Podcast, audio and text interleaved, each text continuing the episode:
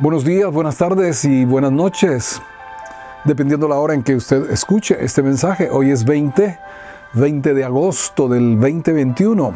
Soy el pastor Harold Beltrán de Comunife en Barranquilla, Colombia. Y en el capítulo 26 del libro de Números, a partir del versículo 52, hacemos la reflexión de hoy. Y habló Jehová a Moisés diciendo, a estos se repartirá la tierra en heredad por la cuenta de los nombres. A los más darás mayor heredad y a los menos menor. Y a cada uno se le dará su heredad conforme a sus contados. Pero la tierra será repartida por suerte, y por los nombres de las tribus de sus padres heredarán. Conforme a la suerte será repartida su heredad entre el grande y el pequeño. Se han contado, se ha hecho el censo, recordamos que hubo tribus que crecieron y otras que decrecieron. La tribu que más desmejoró numéricamente fue la de Simeón y eso tratamos ayer al respecto. La tribu que más creció fue la tribu de Manasés, un 64%. Pasó de 32.200 a 52.700.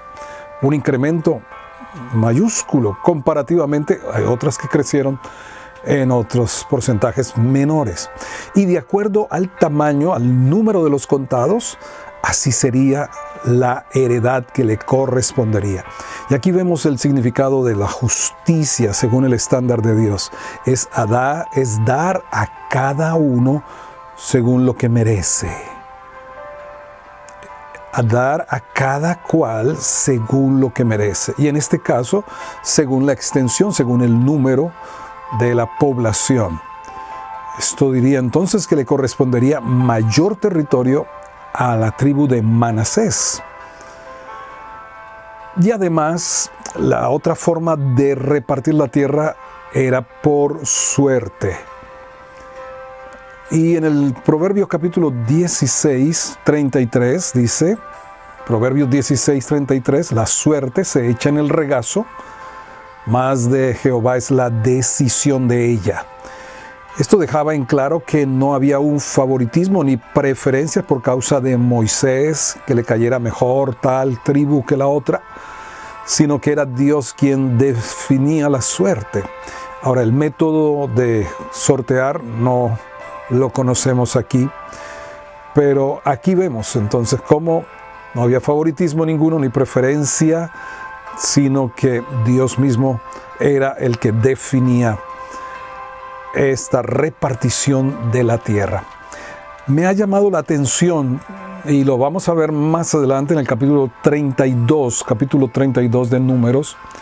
Rubén y Gad, dos tribus, ellos tenían numeroso ganado y vieron que a este lado del Jordán ellos podían tener su heredad a este lado del Jordán para mantenimiento de sus animales. Fue lo que ellos consideraron, fue su propia opinión, la pidieron y bueno, la única condición que Moisés dice es que ellos deben pasar el Jordán para ayudar a las demás tribus a conquistar, a pelear y conquistar y tomar cada cual su heredad. Y hasta que no estuviera establecido todo el resto de Israel, ellos no podrían regresar para tomar la heredad a este lado del Jordán. Pero hay algo que es, y seguiré buscando, no, no lo he visto todavía, pero la media tribu de Manasés, la más grande, se dividió. Se dividió. Y, no aparece como que ellos hubieran pedido como Rubén y como Gad, sino que de pronto aparecen ellos allí. Versículo 33 de números 32.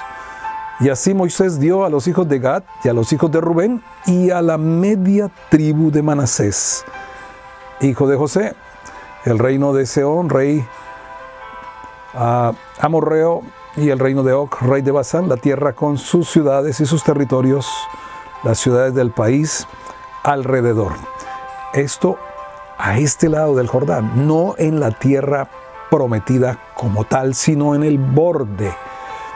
Ah, esto es para considerar realmente tanto estas dos tribus y medias, considerar y ver cómo podemos seguir nuestra propia opinión y cómo podemos eh, de alguna manera eh, obstinarnos según lo que nos parece a nosotros. Y esto es muy, muy paralelo con, con Lot, como él escogió en la llanura del Jordán cuando se separa de, de Abraham, pero fue poniendo sus tiendas hasta que llegó a Sodoma y a Gomorra.